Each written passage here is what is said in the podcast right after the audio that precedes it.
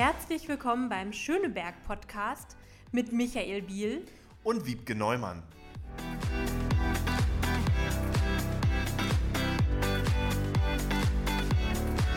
Wunderbar, es geht los, Leute. Der Schöneberg-Podcast ist zurück. Ich würde fast sagen aus der Sommerpause, aber das stimmt gar nicht. Die Sommerpause beginnt erst. Wir haben ein bisschen gebraucht, um wieder eine neue Folge aufnehmen zu können. Es ist ein bisschen was passiert. Äh, vielleicht erzählen wir euch dazu, was in den nächsten Folgen, was bei Wiebke und mir so passiert ist. Wiebke, hallo. Hallo Micha, schön, dass wir wieder hier zusammensitzen für den Podcast. Wunderbar. Wir haben heute mal einen Gast eingeladen, der unserem Podcast so ein bisschen die Ehre erweist, was einen politischen Podcast sozusagen betrifft. Wir haben, glaube ich, den allerersten Lobbyisten am Tisch, aber jetzt nicht so, wie die allermeisten denken. Nicht so ein Lobbyist, der aus dem politischen Raum kommt, wobei Kulinarik, glaube ich, auch sehr politisch sein kann. Wir haben nämlich den, äh, ich glaube, einzigen, bislang einzigen Weinlobbyisten in Berlin bei uns äh, zu Gast heute, lieber Seat Aktasch. Schön, dass du dabei bist. Wir grüßen dich ganz herzlich im Schöneberg Podcast. Ja, vielen Dank, schön, dass ich dabei sein kann und ich freue mich jetzt auf die nächsten 30 bis äh, 45 Minuten. Wir, wir können Open End machen, aber wir, wir gucken mal, wie lange, es, wie lange wir brauchen. Aber ähm, für mich sind die Podcasts, wo Gastronomen sozusagen bei uns äh, im Podcast stattfinden, immer ganz besonders, weil ich bin ein kleiner Hobbykoch und ähm, ich war bei dir ja auch schon öfter Gast äh, im Weinlobbyisten in der Kolonnenstraße 62 und konnte erfahren, äh, wie du mit deinen Gästen umgehst und, und wie schön das bei dir ist. Nicht nur kulinarisch schön, es schmeckt, sowohl was das Essen angeht, als auch was die Getränke angeht. Du machst eine ganz tolle Beratung am Tisch und äh, hast eine besondere Art, mit deinen Gästen umzugehen. Das äh, ist eine große Empfehlung schon jetzt. Wir freuen uns, dass du bei uns im Schöneberg-Podcast äh, zu Gast bist. Wir werden heute ein bisschen über dich, deinen Laden und dein, dein ähm, Erfahrungen und das, was du so vorhast, sprechen. Genau, und es hat sich auch schon etwas rumgesprochen, äh, wie schön es bei dir ist und dass es sich lohnt, mal vorbeizugehen. Äh, der RBB sagt, dass es mehr von diesen Lobbyisten in Berlin braucht. Die BZ hat getitelt, dass dein Restaurant einem Juwel in Schöneberg gleichkommt. Die Berliner Zeitung hat sich als Lobbyisten für Gastfreundschaft und gute Laune bezeichnet. Und die Morgenpost hat dir bescheinigt, dass du einen Erfolg nach dem anderen feierst. Das klingt schon mal ganz gut.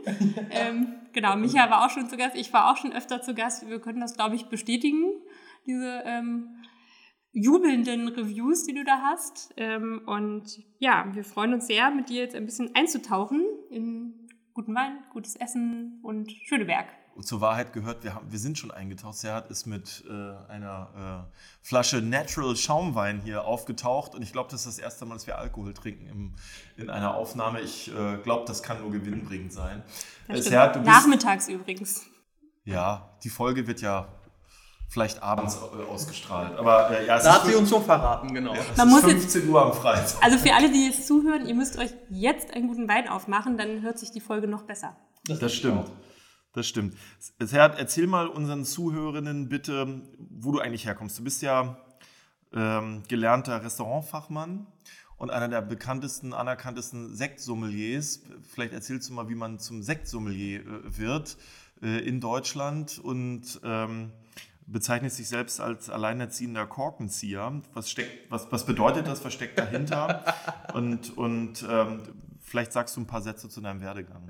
Ja, klar. Also dann kurz zu mir. Mein Name ist Erhard Akta. Ich bin, wie du sagst, gelernter Restaurantfachmann, habe im Restaurant Eigener Gendarmenmarkt gelernt und auch die Ausbildung als äh, Berliner Jugendmeister abgeschlossen. Und ähm, im Laufe der Jahre habe ich mich immer mehr für den äh, Sommelier oder beziehungsweise für den Wein interessiert und dann am Ende den Sommelier hier in Berlin auch gelernt bei der Deutschen Wein- und Sommelierschule. Und dann habe ich zwei Jahre äh, den Weinakademiker in Geisenheim studiert. Das war mir ein Fernstudium. Ich musste einmal im Monat immer hin und her pendeln, was aber echt viel Spaß gemacht hat. Und so Ganze ist halt eben dazu gekommen, dass äh, ich mich entschieden habe, meine eigene Weinbar bzw. Weinbistro hier in Berlin aufzumachen. Der Name ist der Weinlobbyist. Ähm, ich habe wirklich lange überlegt, äh, wofür entscheide ich mich. Ganz am Anfang war die Idee der Weinbotschafter. Dann war mir das Wort aber Botschafter zu geläufig, ähm, weil das benutzt man gerne äh, für viele Sachen. Es gibt den Käsebotschafter und so weiter und so fort. Und das war mir zu viel. Äh, ich wollte etwas haben, was nicht unbedingt bereits existiert. Und ruhig mal auch ein bisschen anecken darf, weißt du? Ähm, man muss ja auch laut sein, äh, um auch äh, in der Gastronomie Erfolg zu haben. Da bin ich vom Botschafter zum Interessenvertreter und vom Interessenvertreter bin ich dann zum Weinlobbyisten gekommen. Und da dachte ich, okay, der Weinlobby ist ja Weinlaut. Ich meine, der Name ist ganz klar. Es geht um den Wein. Und dann ist mir auch im zweiten Schritt aufgefallen, was mir zuvor nicht aufgefallen ist, und zwar, wir sitzen hier auf der Kolonnenstraße 62, im Grunde nur äh, 50 bis 100 Meter von hier, wo wir gerade auf der Krellistraße sitzen, ähm, ist mir aufgefallen, dass im Umkreis von 100 Metern haben wir eben hier SPD-Büro, ja, gegenüber von mir ist ja die CDU, äh, links, also äh, über die Brücke, Julius-Lieber-Brücke, äh, sind die Grünen und auf der anderen Straßenseite, also auf der Parallelstraße, meine ich, sind ja, sitzen die Linken. Also ich bin quasi auch umzingelt Im von dem Bermuda-Dreieck der Politik. ja. Weißt du, ich bin umzingelt von den Politikern, ja. Und dann dachte ich auch, komm, das passt doch irgendwie, der Weinlobbyist. Dann betreibe ich eben Lobbyismus im guten Sinne und zwar für den Winzer. Ja. Und er lobbyiert ziemlich gut, kann ich sagen. Also man geht feuchtfröhlich bei dir äh, raus. Und bezüglich der Frage Sekt-Lobbyist, äh, Sekt-Sommelier, äh, den gibt es ja so in dieser Form nicht. Es gibt ja nur den Sommelier ne, und, und, und der beschäftigt sich mit allen Getränkearten. Also auch nicht nur mit Wein oder sowas. Ne, mit Bier, Spirituosen, Wasser, Wasser ähm, Säfte, alkoholfreie Getränke, Kaffee, Tee, alles. Das habe ich ja alles gelernt und wurde auch darauf geprüft. Ich habe mich aber eben ein bisschen auf den Sekt spezialisiert. Also ich mag Schaumwein per se sehr gerne, aber unter anderem den deutschen Sekt. Aus einem ganz einfachen Grund. Ich meine, Champagner ist High-End. Man mag Champagner, ähm, hat einen richtig guten Ruf. Der Sekt lange Zeit, der deutsche Sekt lange Zeit nicht. Allerdings kann man schon ganz grob sagen, seit ungefähr fünf bis zehn Jahren gibt es diesbezüglich auch wirklich eine richtig positive Entwicklung in Deutschland. Der deutsche Winzer hat die Liebe zum Sekt entdeckt oder wiederentdeckt, wie man es gerne mit, bezeichnen möchte. Und seitdem werden die Sekte auch in den Weingütern nicht mehr oder deutlich weniger stiefmütterlich behandelt, sondern da geht es jetzt so richtig in die Qualität tatsächlich. Und das war dann der Grund, wo ich dann gesagt habe, komm, da machst du einfach mal mit und das Ganze kannst du halt eben als äh, Lobbyist mit unterstützen. Richtig gut und äh, funktioniert ja ganz offensichtlich. Ähm, du hast im Juni deinen dreijährigen Geburtstag des Restaurants des Weinlobbyisten gefeiert. Äh, ich war auch da, es war du sehr schön. Auch da, der Micha konnte leider nicht. ja, da hast du was verpasst, Micha. Ja, ich ähm, äh, hol das nach. Wir stoßen ja öfter. Wir fallen extra nochmal für dich. Ähm, ja, also es wird wirklich eine sehr schöne Feier und man hat vor allem auch gemerkt, dass du da auch Leute zusammengebracht hast und äh, du hast da auch eine kleine Rede gehalten und in deiner Rede auch ein bisschen von den Anfängen erzählt. Ja. Das war jetzt keine ganz gewöhnliche Zeit, in der du den Weinlobbyisten da gegründet und eröffnet hast. Ja. Ähm, das war direkt am Anfang der Pandemie. Vielleicht erzählst du mal ein bisschen, wie das war und wie du auch das quasi durchgestanden hast ähm, und wie aus der Anfangszeit jetzt ein, eine erfolgreiche Zeit geworden ist? Ja, die ersten zwei Jahre waren sehr schwierig, weil ich habe den Laden übernommen zum 1.2.2020, äh, zu einem Zeitpunkt, ähm, wo Corona noch gar nicht in Europa war. Ne? Das war so ein Ding, 8.000 oder 10.000 Kilometer entfernt in Wuhan. Wir haben uns ja auch ganz am Anfang überhaupt nicht dafür interessiert.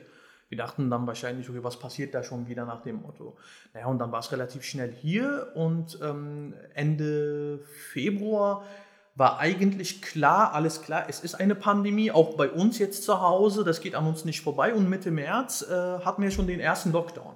Also ganz blöder Start. Ich konnte erst nach dem ersten Lockdown auch machen, aber dann zum zweiten, also Anfang November, dann wieder zumachen, dann der lange Lockdown es war ganz böse und ähm, äh, ihr könnt euch gewiss noch daran erinnern, ich hatte zu dem Zeitpunkt noch 30 Kilo äh, mehr auf der Waage als jetzt. Ja, ja, das war dann schon eine sehr depressive Zeit. Mit 28 machst du dich selbstständig, dein eigener Laden, kein Investor, kein Partner, nichts. Äh, und dann hast du erstmal, bist du erstmal mit sowas konfrontiert. Das macht dich schon depressiv. Das kann ich aus heutiger Sicht sagen, dass ich im zweiten Lockdown eine Depression hatte und nur gegessen habe, mich nicht bewegt habe, nichts getan habe, 30 Kilo mehr auf der Waage, jetzt glücklicherweise wieder abgenommen.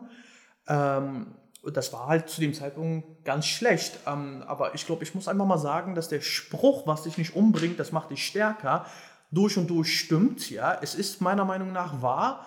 Und ich habe äh, viel aus den Lehlern, Fehlern, auch was ich getan habe, gelernt, möchte ich behaupten. Und nach dem zweiten Lockdown eigentlich meine Strategie voll ausfahren können und ich kann definitiv heute sagen, das hat sich ausgezahlt, ja. Nur ist Berlin ja mittlerweile der Ort, wo die meisten Sterne-Restaurants. Äh, äh, Sterne-Hauptstadt, ja. Die Sterne-Hauptstadt, genau, die meisten Sterne-Restaurants äh, zu finden sind. Wer hätte das gedacht vor noch ein paar Jahren? Du hast alle Küchen der Welt in Berlin zu Hause. Das heißt, die Konkurrenz ist auch ziemlich groß. Ähm, den, du hast gerade den Weg beschrieben, wie du das Restaurant aufgemacht hast, wie hart das auch war. Aber wenn man über gute Kulinarik nachdenkt, äh, Gastfreundschaft, ähm, gutes Essen, gute Tropfen, dann würde man nicht unbedingt zuerst auf die Kolonnenstraße kommen. Wie kam es dazu? Erstens Schöneberg und zweitens dann auch noch die Kolonnenstraße. Also eines muss ich vorweg sagen und das sage ich auch immer wieder sowohl meinen Leuten als auch dann unseren Gästen. Gastronomisch ist die Kolonnenstraße katastrophal, also völlig uninteressant. Also ist es eine Gastrowüste. Ne? Ich meine, wenn wir hier einfach mal rechts von uns, Akazienkiez zum Beispiel, das ist eine Gastrogegend. Ja? Oder Hauptstraße per se kann man auch als Gastrogegend bezeichnen. Aber die Straße ist so langweilig. Mir war das aber von der ersten Minute an äh, eigentlich völlig egal oder im Grunde vorher schon. Mir war die Lage äh, nicht wichtig, sondern die Erreichbarkeit, und die ist ja gegeben. Ne, wir haben Kaiser Wilhelm Platz und Gleispark ist unweit von hier, Julius Lieberbrücke ist vor der Brücke. Die Erreichbarkeit war mir einfach viel wichtiger, weil ich einfach auch überzeugt von meinem Konzept war. Ich war überzeugt davon, es wird sich durchsetzen und es ist egal, wie belebt oder unbelebt die Straße ist. Das, das wird schon, die Leute werden schon kommen und ich meine, Micha, du hast mich das selber damals gefragt, als du bei mir warst sag mal, du bist aber kein Kiezladen. Ne? Also zu dir kommen doch auch Leute von vielen anderen Außenbezirken auch, wo ich dir gesagt habe, zum Teil auch aus Potsdam reisten die Leute an, ähm, weil es sich dann rumgesprochen hat, weil es bei uns ganz offensichtlich Spaß macht und das, was wir da anbieten, schon gut genug ist, dass sich die Leute eben die Zeit nehmen und auch hierher fahren. Ich habe dir noch was anderes gesagt, ohne dir jetzt Honig ums Maul schmieren zu wollen, aber aus meiner beruflichen Perspektive habe ich auch öfter was mit Sterneküche zu tun. Mhm das ist schon das Niveau, was man bei dir antrifft, zu anderen Preisen. Also dafür bedanke ich mich natürlich. Ähm, ob wir wirklich sterntauglich sind, ist eine andere Sache. Wollen wir es? Nein. Es, das Konzept ist aber per se was anderes. Was wir aber auf jeden Fall wollen und ich denke mal auch anbieten, Qualität. Wir wollen Qualität, gute Produkte, die Spaß machen. Das steht auch bei mir auf dem Homepage, wenn, du, wenn man zur Speisekarte mal runterrollt. Es geht nur darum, das anzubieten, was Spaß macht. Und ich finde für einen doch relativ fairen Preis, das stimmt. Und Ästhetik spielt aber auch eine Rolle bei dir. Also das ja. ist schon ein Gemälde, was du da auf den Teller bringst. Vielen Dank. Und das Team natürlich. Das da wollte ich gerade sagen, da muss ich auch, äh, oder musst du, oder müssen wir auch natürlich meinen Kindern, wie ich das gerne sage, also meinen Angestellten, dann auch dafür bedanken. Ich meine, die Köche, das machen sie wirklich sehr gut und, und meine Servicekräfte, wir sind äh, mit mir zusammen zu fünft. Und, und äh, das funktioniert auch sehr gut, ja. Die sind wirklich super und da fühlt man sich auch richtig wohl. Also mhm. man merkt auch, dass das Team auch ähm, einfach gut zusammenarbeitet. Ja. Das spürt man auch. Ähm, Aber, ja. ja. sorry. Aber zu der zweiten Frage quasi, Micha, von dir. Äh, wie oder warum Schöneberg oder warum die Location ausgerechnet? Ganz einfach, ich meine, ich bin nicht hier geboren, bin ja ursprünglich aus der Türkei, aus Izmir, bin 2003 dann hierher gezogen und seitdem aber auch in Berlin. Äh, und äh, anfangs habe ich in Friedenau, also in Schöneberg, äh, gewohnt, was ja auch unweit von hier ist. Jetzt schreien alle Friedenauer wieder auf. Friedenau ist nicht Schöneberg. Früher war das so. Friedenau ist Schöneberg. Nee, nee, das ist schon ein eigener Stadtteil mittlerweile. Eigener Stadtteil, aber Bezirk? Bezirk ist es Tempelhof Schöneberg. Ja, ganz genau. Ja. ja. das meinte ich jetzt. Gut, sorry Friedenauer. Ähm, wenn jetzt gerade jemand wütend geworden ist. Ist ja hier der Schöneberg. Gerade Schaumwein von Friedenauer. Genau, genau. Und ähm, ja, also ich bin quasi auch in Schöneberg groß geworden und witzigerweise war auch die erste Schule, die ich hier besucht habe. Äh, zu dem Zeitpunkt hieß die Schule, Schule Teltow Grundschule. Das mhm. ist ja auch der ähm, Feurigstraße neben, äh, neben Feuerwehr. Genau, ja. Ganz genau. Ich glaube, die Schule heißt jetzt inzwischen anders. Im Grunde die erste Schule, die ich auch in Deutschland, in Berlin besucht habe. Also sprich, ich bin auch hier in diesem Kiez mehr oder weniger aufgewachsen. Dass ich aber den Laden übernommen habe, das ist dann wiederum Zufall. Es, und zwar war das so, Mitte 2018 äh, stand die Gaststätte, was früher Tagescafé war, für Anfang 2019 zur Miete.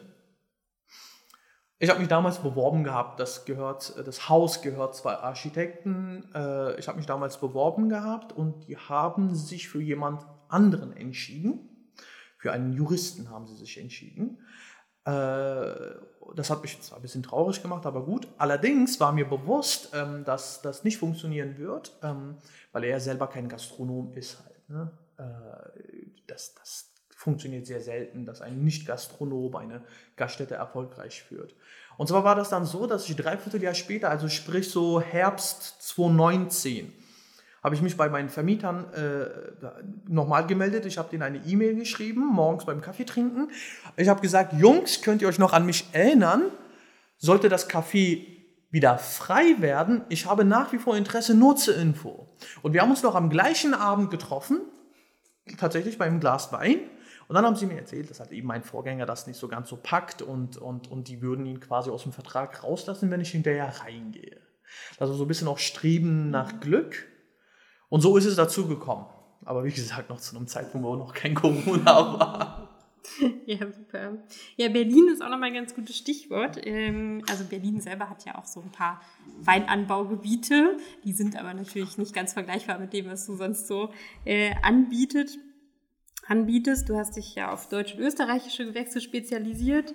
Ähm, erzähl doch mal, was für dich so den perfekten Wein ausmacht und vielleicht auch, was zu Berlin gut passt. Also was, ist für, was wäre für dich so ein Berlin-Wein oder vielleicht auch so ein Schöneberg-Wein? Wenn du jetzt sagen würdest, das ist der Wein für Schöneberg. Das ist der Wein für Schöneberg, okay. Es gibt ja sogar einen Schöneberg-Wein. Ne? Wir haben ja eine Kooperation als Bezirk mit einem Weingut. Ich weiß jetzt leider nicht, wo genau, aber Weißt du das, Wiebke? Nee, weiß ich auch nicht. Ja, wir könnten ja mal sowas ansetzen. Ja.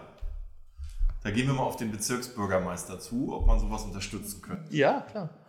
Ähm, also was macht einen guten Wein aus? Äh, das ist halt ganz klar der Wein, der so gut schmeckt, dass du eigentlich schon beim ersten Glas die zweite Flasche kalt stellst. Weil du eigentlich schon im ersten Glas Bock auf die zweite Flasche hast. Das ist der perfekte Wein für dich, definitiv. Passiert mir oft, glücklicherweise, weil glücklicherweise ich probiere auch sehr viel. Äh, ja, für den, ja, Berlin, äh, das ist, ich meine, Berlin ist genauso kompliziert wie die Weinwelt selbst. Von daher könnte ich tatsächlich die Frage nicht mit, da, dieser Wein ist der Berliner Wein, äh, sondern es kommt drauf an, wo du bist. Ich meine, du hast gerade erwähnt, Micha, wir trinken gerade einen Natural Sekt, ein Petnat, ähm, wo äh, quasi der Wein in der, im Edelstahltank gärt und noch während der Gärung in die Flasche abgefüllt wird, Kronkorken drauf und die Gärung in der Flasche zu Ende geht und somit auch die Kohlensäure entsteht in der Champagner Flasche. eigentlich, ne? Äh, Champagner-Methode oder Flaschengärmethode nennt man das auch im Fachjargon, ist erst dann, wenn der Grundwein im Edelstahltank zu Ende gärt. Ah, okay. Es aber in die Flasche abgefüllt wird, Hefe und Zucker zugesetzt wird, dann Kronkorken drauf, also die zweite Gärung in der Flasche stattfindet. Das wäre quasi die Champagner-Methode. Und händisch gedreht wird. Zum Teil ist aber mehr Marketing als Ah, okay. ja, ja, händisch Was, gedreht. veräppeln uns? Ja, ein bisschen schon. Ich will ja hier deine dein Winzerromantik nicht kaputt machen, Okay. aber das ist 99% Marketing. Heute gibt es die Maschinen, die können das genauso. Also. Nur muss man sich diese Maschinen leisten können, weil die Maschinen selber sau, sauteuer ist. Und für ein normales Weingut, was ein bisschen Schaumwein produziert, lohnt sich das nicht. Da macht man das dann schon händisch. Aber wenn du ein großes Unternehmen bist, also sehr viele Sekte produzierst, dann kannst du dir die Maschine dann schon eher leisten, weil es sich dann auch eher lohnt. Genau, ja. Äh, wie gesagt, wir trinken zwar einen Natural Schaumwein, obwohl ich erwähnen möchte, dass wir jetzt keine Natural Weinbar sind. Also wir sind nicht auf diese Natural Wines spezialisiert, sondern schon eher die klassischen äh, äh, Weine, wie man sie sonst kennt. Aber so ein paar dieser leckeren Tropfen habe ich trotzdem auf der Karte. Ich meine, ich habe knapp 700 Positionen. Da findet schon jeder irgendetwas für sich. Da bin ich auch dafür da, um es zu beraten. Man muss nur mir sagen, worauf man Bock hat, was man gerne trinkt oder sowas. Ähm, aber das ist jetzt so ein Produkt, was wir gerade trinken, wo ich sage, das könnte so typisch Kreuzberg-Neukölln sein. Ne? So ein bisschen freakiger auch. Ist ja auch naturtrüb. Äh, für Schöneberg, äh, da würde ich definitiv meine, meine Lieblingsrebsorte Riesling empfehlen vom äh, Weingut Gutzler aus äh, Rheinhessen. Das wäre ein sehr, sehr guter Wein, ähm, wenn man in der Mitte ist, vielleicht, um auch ein bisschen die Klischees hier einzuhalten. Gerne. Dafür sind wir hier Ähm, Vorurteile. ganz genau, ein bisschen höherwertiger geht, ne? große Gewächse und Grand Crus oder Champagner. Ne? Ich habe mal eine Schulung bei äh, Serhat während eines Abendessens gehabt, der hat mir das mal alles erklärt. Also er hat wirklich Ahnung von den 700 Produkten, die er da anbietet. Das ist erstaunlich. Man hat das, wenn man da rausgeht und nicht aufpasst, hast du das Gefühl, du hast gerade eine Enzyklopädie gelesen. Das ist Wahnsinn, was du im Kopf hast. Das ist auch so ein bisschen unser Ansatz natürlich. Also ich sage mal wieder, wir sind unkompliziert, wir sind nicht steif, genau das Gegenteil. Wir sind locker. Wir duzen zum Beispiel auch unsere Gäste direkt, es sei denn, sie bestehen darauf, gesiezt zu werden. Machen wir natürlich, aber unser Konzept basiert sich darauf. Wir setzen uns auch mal zu den Gästen hin und quatschen. Ne, Wir schenken ja auch Probeweise ein zum Beispiel. Und wenn der Gast sagt, schmeckt mir nicht, ist alles gut, gibt es was anderes. Ich habe 30 offene Weine, also das ist wirklich nicht das Problem. Das ist so ein bisschen unser Konzept auf eine lockere Art und Weise mit den Gästen umzugehen und aber auch Informationen über den Wein und Sekt und so weiter auch mitzugeben, ohne klugscheißerisch rüberzukommen, sondern wie gesagt auf eine lockere Art und Weise, dass der Gast eben einfach mal auch ein bisschen Wissen von uns mitnimmt. Was ich zum Beispiel vorhabe, ich hoffe, das klappt nächstes Jahr. Ich will so eine, in Anführungszeichen, eine Seminarschule machen bei mir, bestehend aus fünf Modulen, beziehungsweise fünf bis sechs Sitzungen quasi, wo ich dem Endverbraucher natürlich auf eine sehr verständliche Art und Weise den Wein so viel mitgebe, beziehungsweise beibringe, dass sie eigentlich auch neben Profis ein bisschen mitreden können. Das wäre was für Klingt ganz attraktiv, ja? Ich sehe Wiebke und mich schon sitzen dann nächstes Jahr. Das ja ein Mitkosten. schönes Ne? Man muss ja sehr viel probieren dann Ja, auch bei das so einer auch, ja. Schulung. Na, auch so ein bisschen klugscheißerische Wörter und Sätze beibringen, ne, Ja, dass man das auch ist mal genau was für uns Mädchen. Ganz genau, dass man auch mal so ein bisschen spielen kann. Äh, hat der Wein malolaktische Gärung gemacht? Kommt immer gut an. Nun ist es ja so, ich habe ja gerade darüber gesprochen, dass äh, man in Berlin schon auffallen muss in der, in der Gastronomie, um was Besonderes zu bieten. Ähm, das ist relativ schwer, den Nerv der Zeit zu treffen und auch zu überstehen. Du hast den Kampf ja vorhin auch beschrieben. Das hat jetzt eher was mit Corona zu tun, aber die Konkurrenz ist ja relativ groß in Berlin. Du hast verschiedene Formate ins Leben gerufen, unter anderem den Lagen Cup. Du bist, hast eine Kooperation mit dem KPM Genau. Hotel und ähm, Happening ist sozusagen für dich äh, wahrscheinlich so ein bisschen das Stichwort. Worauf kommt es an? Welchen Event braucht man, um aufzufallen? Wa- Was ist so deine, was ist so deine Erzählung, sage ich mal? Wie viel, wie viel Erlebnis muss auf dem Teller und im Glas stattfinden? Ja, also ich würde mal grundsätzlich sagen, egal was du machst, ja, egal welche Idee du gerade hast, äh, es muss am Ende authentisch sein. Ähm, Wein oder Gastronomie ist keine Industrie, ja, also ähm, es wird immer mit dem Produkt, was man serviert oder mit den Personen dahinter immer verbunden, ja. Und äh, wenn du etwas machst, musst du das, das so machen, dass du eigentlich Bock drauf hast halt, ne? Dass du Bock drauf hast, dass du das gerne machst, dass du Spaß dabei hast und die Leute sehen, ob du Spaß dabei oder dran hast oder nicht hast halt, ne? Und das ist schon mal eigentlich die halbe Miete meiner Meinung nach. Wenn du das einmal geschafft hast, egal klein oder groß, egal was du machst, dass, dass die Leute sehen, dass du Bock drauf hast, hast du schon mal äh, die halbe Miete drin. Ja, und das andere, da musst du dir durchaus Gedanken machen. Ja, du musst dir, ähm, du musst überlegen, was wird bereits gemacht, ja, was ist erfolgreich. Wäre es klug, etwas nachzumachen, ja, ist per se nicht schlecht halt. Ne? Also man guckt immer voneinander ab. Oder sollte ich vielleicht doch selber eine eigene Idee machen? Habe ich überhaupt die Macht, die Möglichkeit, das Geld und auch die Reichweite etwas ins Leben zu rufen? Sag mal was zum Lagencup. Einige denken, es ist wahrscheinlich irgendwie eine Golfveranstaltung. Kann ich mir gut vorstellen, dass man das denkt. Äh, Lagencup ist mein Weinwettbewerb. Und zwar habe ich 2015 die Sommelier-Schule gemacht. Das ging ein Jahr. Und während der Schule habe ich mich natürlich mit dem Wein immer professioneller beschäftigt, logischerweise. Und ähm, da lernst du auch sehr viel über Weinkritik, Weinwettbewerbe, Weinführer und so weiter und so fort halt. Und das war in dem Moment, kam die Idee mir in den Sinn, auch, dass ich irgendwann, wenn es soweit ist, ja meinen eigenen Weinwettbewerb organisiere. 2015 war das. Ich habe zu dem Zeitpunkt auch schon alle äh, Domainnamen und so weiter für den Lagencup äh, gesichert, gekauft, dass, dass da niemand auf die Idee kommt, mal vor mir das ins Leben zu rufen. Und zwar, ähm, beim, wenn wir über den Wein sprechen, sprechen wir ähm, ganz grob über zwei Weinsysteme. Einmal germanische, und zwar ist es das, was man im breiten Masse in Deutschland so erkennt, wo die Rebsorte und beziehungsweise die Prädikatstufen im Vordergrund stehen. Ne? Kabinett, Spätlese, Auslese und so weiter. Oder die Rebsorten. Und dann gibt es romanisches System, das ist ursprünglich aus dem Burgund, aus Frankreich, wo es eher um die Herkunft der Weine bzw. Trauben geht und dass da äh, der Zuckergehalt oder sowas so gut wie keine Rolle spielt. Es sei denn, man spricht über die süßen Weine. Ähm, und da ist halt so, dass äh, man spricht da von vier äh, Qualitätsstufen oder beziehungsweise von einer Qualitätspyramide mit vier Stufen. Einmal den Gutswein, das ist der generische einfache Wein. Einmal den Ortswein. Ne? Wenn wir dann, äh, wenn auf der Flasche ein Ort draufsteht, machen wir mal ein ganz konkretes Beispiel. Berlin wäre das Anbaugebiet.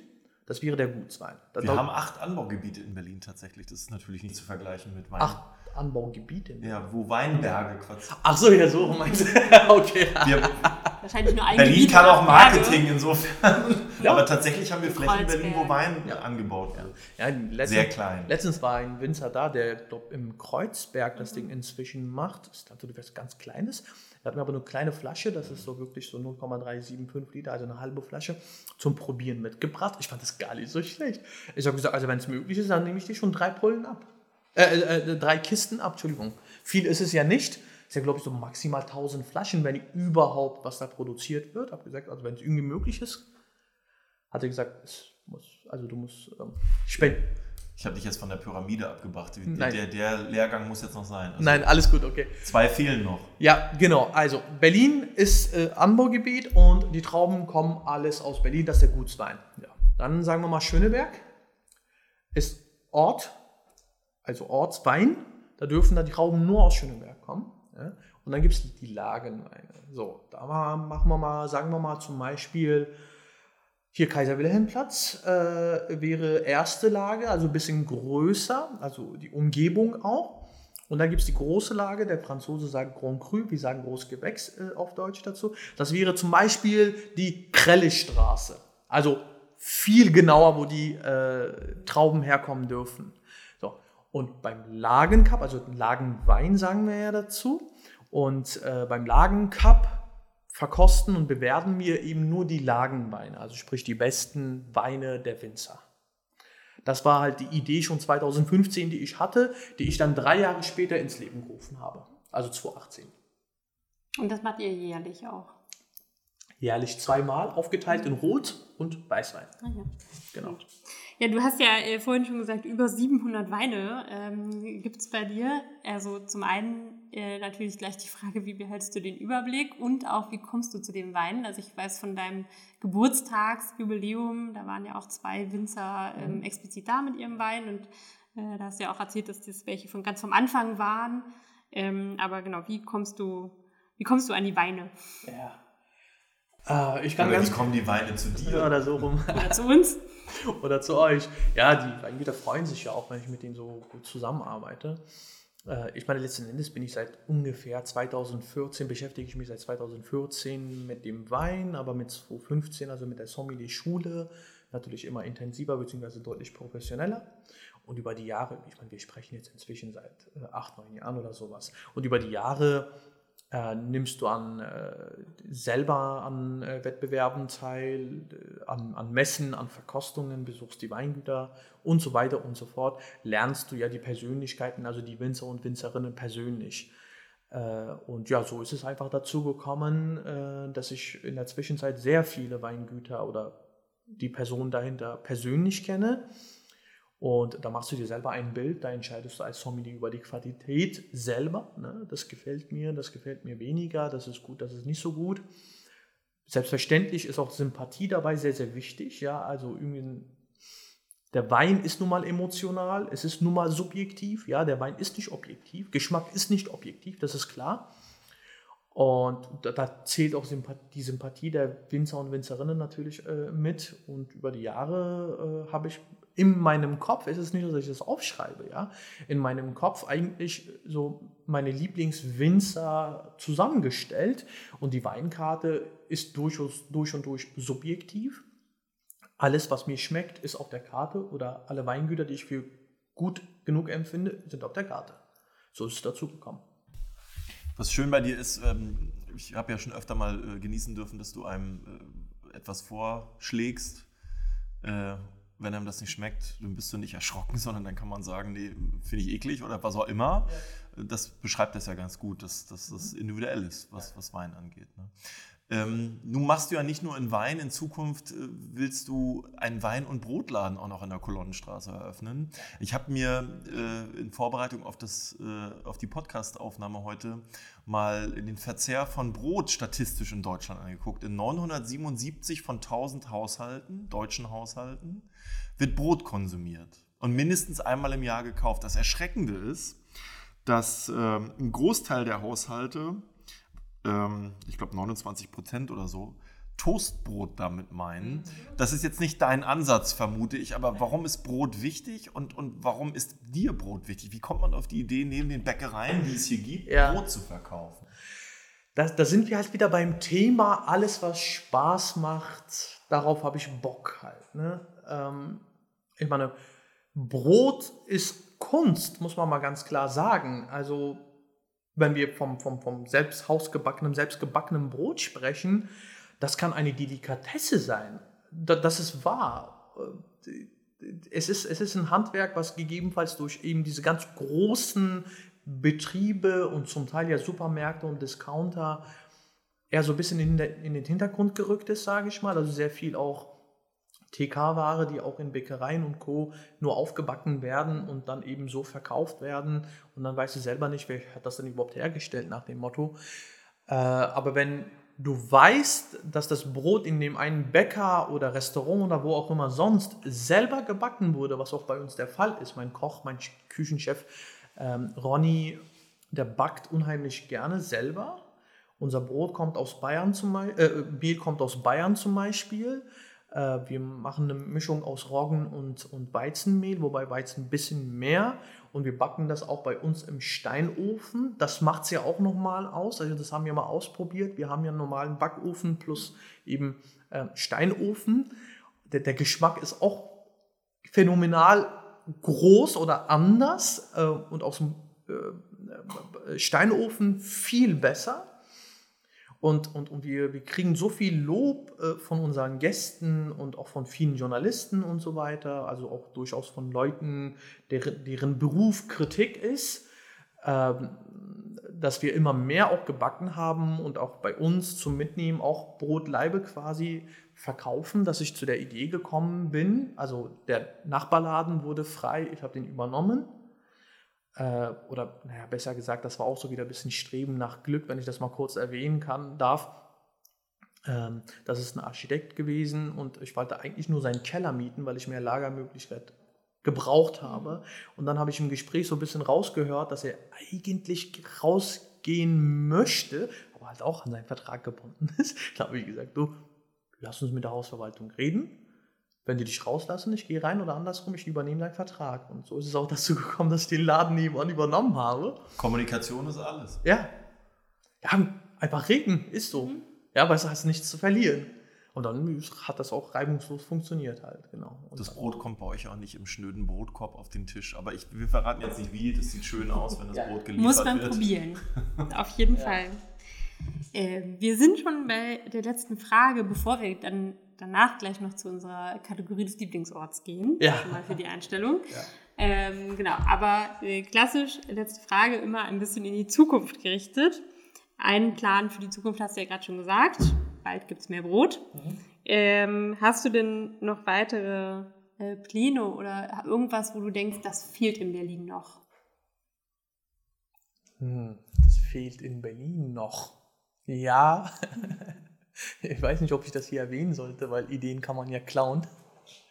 das ist das leider, musst du jetzt einschätzen. Ja, okay, wenn ich ehrlich bin, was mir in Berlin so fehlt, äh, eine, ich will nicht sagen freakige, aber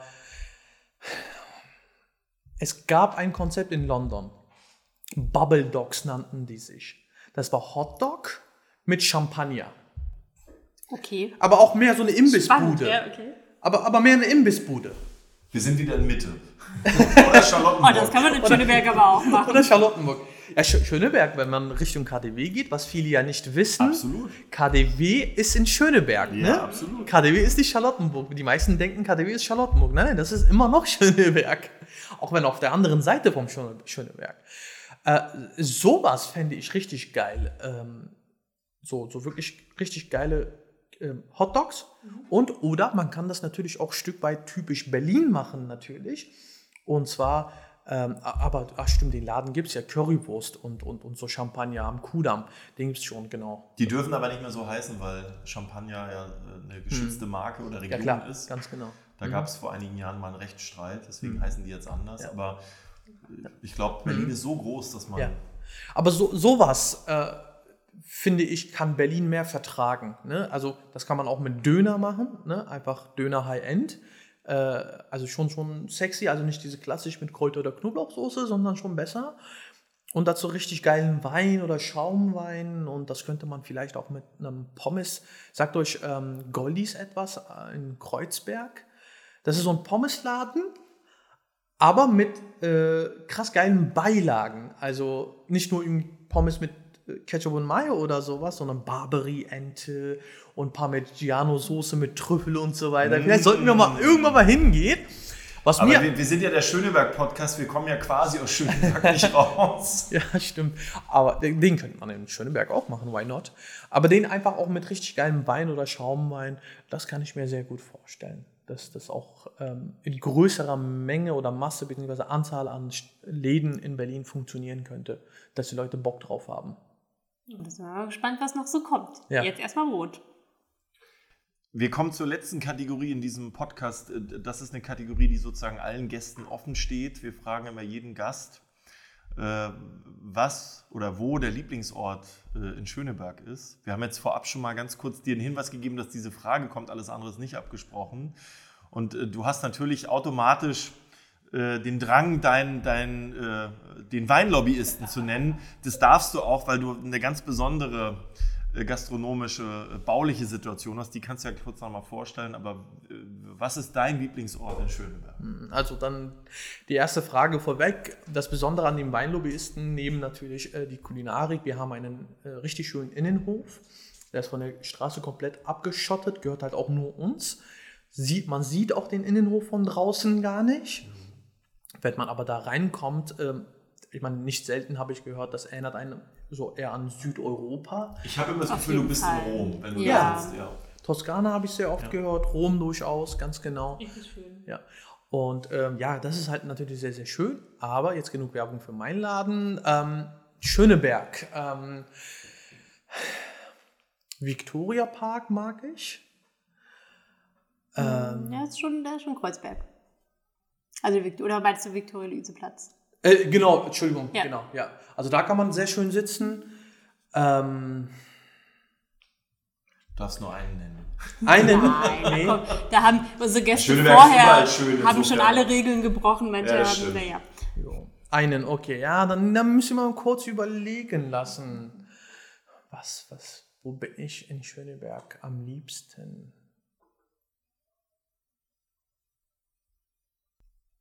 Ja, wir beide haben schon mal eine gute Zeit kulinarischer Art in einem Biergarten gehabt in der Nähe, aber wir können ja jetzt keine Konkurrenznamen nennen. Mhm. Ja. Insofern. Naja, also ihr wollt ja hier keine Location hören, oder? Ihr wollt ja Du darfst alles Platz nennen, was in hören. Schöneberg Das, Nein, nein, also nein, Micha, alles. Micha ist hier im Podcast dafür bekannt, dass er immer irgendwelche so. ähm, Restaurants, Bars äh, und so weiter nennt. Ja. Von daher, was du magst. Nein, nein, also ich denke die ganze Zeit so mehr an Plätze oder so. Auch. auch. Nein, ähm, ansonsten als so eine Gaststätte, also klar, ich meine, ich bin unheimlich gerne in Gaststätten halt. Ne? Also ich probiere auch unheimlich gerne viel aus.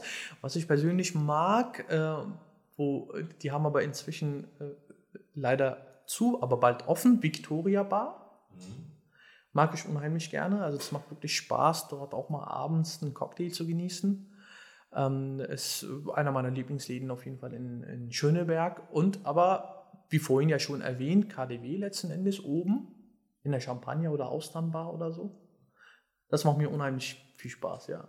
Also ihr merkt, das hat schon viel auch Kulinarik, auch im Privatleben viel Kulinarik in meinem Leben Platz. Das ist ja auch das Beste, wenn man seine persönliche Leidenschaft zum Beruf macht, insofern. Zum Wohl. Sehr trinkt gerade. Wiebke, dein Lieblingsort heute?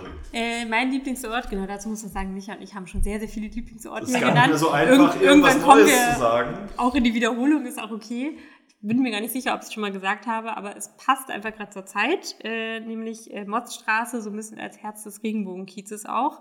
Ähm, weil wir nächstes Wochenende, also zumindest wenn jetzt der Podcast ausgestrahlt wird, nächstes Wochenende, ähm, ist das lesbisch-schwule Straßenfest rund um die Motzstraße und die umliegenden Straßen. Und das ist natürlich schon immer ein Highlight und äh, nicht nur an dem Wochenende, sondern auch sonst ähm, einfach eine Ecke, die auf jeden Fall ein Lieblingsort ist in Schöneberg.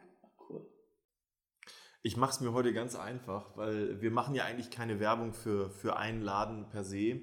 Aber mir ist Kulinarik sehr wichtig. Und äh, ich finde, Berlins großer Schatz ist, dass wir aus aller Herrenländer und Frauenländer quasi die Küchen zu Hause haben, direkt vor der Haustür. Das Und ist ich sag- besonders. Absolut. Ich sage jetzt mal ganz pauschal, in allen Restaurants in Schöneberg, wo ich so unterwegs bin, wo es schmeckt, das Herz äh, Weinlobby ist, gehört da ganz vorne mit dabei. Ähm, Fühle ich mich sehr wohl und gehe immer wieder gerne hin. Und ihr seid Spitze für Schöneberg und für Berlin und die Grenzen darüber hinaus. Äh, ihr seid quasi unsere Visitenkarte auch für die, die die Stadt einfach nur besuchen. Deswegen äh, Shoutout zu allen Gastronomen und Gastronomen in Schöneberg. Ähm, und äh, deswegen ist das quasi jetzt so ein breit gefächerter Lieblingsort. Allerdings- das nächste Das Mal ist habe ich aber ja auch nur noch gefährlich. einen Ort. Ja, Hast du auch die ja. mit drin, die vielleicht doch nicht so gut sind? Na, Ja, ja klar, ich meine, es gibt, nicht alles ist gut, es gibt gute und weniger gute. Aber ganz ehrlich, politisch wenn du irgendwie aus der Bar oder aus dem Club nachts kommst und einfach nur noch mal schnöde schnell ein Dürüm essen müsst, dann muss das jetzt nicht High-End-Spitzenklasse Natürlich. sein. Ne? Nein, nein, um Gottes Willen. Also es geht hier, also ich habe ja vorhin erwähnt, ich mag, auch wenn es nicht in Schöneberg ist, Goldies, das ist einfach ein Pommesbude tatsächlich, aber äh, mit sehr viel guten Ideen. Es muss nicht immer eben Sterne oder gehobene Gastronomie sein und es muss auch nicht immer Wein sein. Ich bin ein unheimlich großer Fan vom Feierabendbier zum Beispiel. Einmal so ein kühles, blondes zu Feierabend, du hast gerade deine 10, 12 Stunden Schicht und, und hast geackert und dann gönnst du dir einfach dein, dein kühles Blondes. Das macht mir unheimlich viel Spaß. Ich sitze auch unheimlich gerne in Biergärten und, und, und esse Schnitzel und, und, und, und trinke mein Bier. Es muss am Ende, und das sage ich glaube ich jetzt zum dritten Mal, Spaß machen. Ja, alles, was Spaß macht, da bin ich gerne dabei. Und glücklicherweise gibt es ja in Schöneberg äh, mehr als nur Victoria Bar oder den Weinlobbyisten. Wir haben ja inzwischen äh, ein, äh, ein, ein, äh, ein Sterne-vegetarisches Restaurant Bon Vivant. Ja, das ist ja auch unweit von hier. Es gibt ja auch natürlich The Court äh, im Euref Campus. Also ich meine, Euref Campus per se ist ja auch nochmal echt besonders in Schöneberg. Und äh, wir machen jetzt sogar äh, ein, eine Kiez-Tour. Ich glaube, das habt ihr auch auf Instagram gesehen. Am 18.08. machen wir eine Kiez-Tour. Gestartet im, im Bon Vivant, ein Gang dort, ein Gang dann bei mir. Also wir laufen da, das ist ungefähr 12 bis 15 Minuten zu Fuß. Äh, und äh, ein Gang bei mir und von mir auch ungefähr 12 Minuten zu The Court äh, zu Fuß. Äh, dort gibt es dann tatsächlich dann zwei Gänge, also Hauptgang und dann Dessert. Ähm, und sowas bieten wir in Schöneberg auch an. Ja, also demnächst alle beim Weinlobbyisten, Kieztouren etc. Mit Kieztouren kenne ich mich aus, Kort Ja, kenne ich auch. ja das, ist, das ist, ich weiß nicht, ob ich dich jetzt gerade fragen sollte oder nach. Ähm, ich frag, ich frag. Mal gucken, ob ich Zeit habe. Genau, 18.08., wenn du Zeit hast, ähm, kannst du den Gruppenführer spielen, wenn du möchtest. Oha. da gibt es viel Historisches über Schöneberg. Das ist ja das. Ding halt. Das Blöde ist, ich habe Wiebke gerade eine Tour absagen müssen, weil ich keine Zeit habe. Aber das klären wir nach der Aufnahme des Podcasts. Lieber Serhat, wir danken dir ganz herzlich für die ähm, sehr schnelllebige äh, Podcast-Aufnahme. Wenn es um Kulinarik geht, geht es halt immer schnell und ist lecker. Es war tatsächlich jetzt auch sehr lecker mit dem Schaumwein, den wir hier genießen durften. Viel Erfolg, maximale wirtschaftliche Erfolge auch für dich. Wir wünschen dir sehr viele Gäste, noch viele tolle Ideen für Schöneberg und Berlin insgesamt. Und ähm, ich bin mir ziemlich sicher, nach der äh, Folge hier werden einige weitere Gäste zu dir mal ähm, in den Laden kommen. Das würde mich sehr freuen. Jeder ist willkommen. beide Läden sozusagen. Vielen Dank, dass du da warst. Wiebke hat jetzt noch was Hausmeisterliches. Genau, erstmal auch nochmal der Dank, dass du da warst und äh, wir, wir sehen uns und hoffentlich auch viele, die uns zuhören, ähm, probieren das bald mal aus, wenn sie es noch nicht kennen. Und ansonsten hat Micha am Anfang ja schon gesagt, das Wichtigste zuerst ist, gibt uns jetzt wieder öfter und regelmäßiger. Das können wir schon mal versprechen. Ähm, und äh, wir werden das sollten, also das werden wir nochmal vertiefen, aber ich glaube, sollten wir schon einmal erwähnen, äh, unsere äh, Rollen, über die wir auch bald mal ein bisschen mehr erzählen können. Äh, Micha ist wieder äh, Staatssekretär für Wirtschaft. Ich bin neu Abgeordnete im Schöneberger Norden äh, im Abgeordnetenhaus. Das heißt, wir machen auch äh, politisch weiter sehr viel für Schöneberg und werden da sicherlich auch noch das eine oder andere hier mal erzielen können. Und das äh, passt einfach auch zu vielen unserer Themen und zu vielen unserer Gespräche, haben wir da Anknüpfungspunkte. Ähm, und ja, wir freuen uns da weiter auf Schöneberg. Und ansonsten äh, schreibt uns, folgt uns, hört uns, erzählt weiter, dass es uns gibt, ähm, empfiehlt das gerne auch anderen äh, Nachbarinnen, Freunden, Familie und ähm, wenn ihr Vorschläge habt für Gäste, die hier unbedingt mal sein sollten und mit denen wir unbedingt mal über Schöneberg und ihre Themen reden sollten, dann sagt uns das auch gerne. Und jetzt? Internetseite? Ja, ähm, dein-schöneberg.de slash podcast. Da findet man alle Folgen und alle Links zu allen Podcast-Portalen. Und sonst kann man auch einfach in irgendeinem Podcast-Portal dein Schöneberg-Podcast eingeben. Dann findet man das auch. Super, viel Spaß beim Reinhören. Wir sehen und hören uns. Ich bedanke mich auch herzlich bei euch. Dann, ciao. Tschüss. Ciao.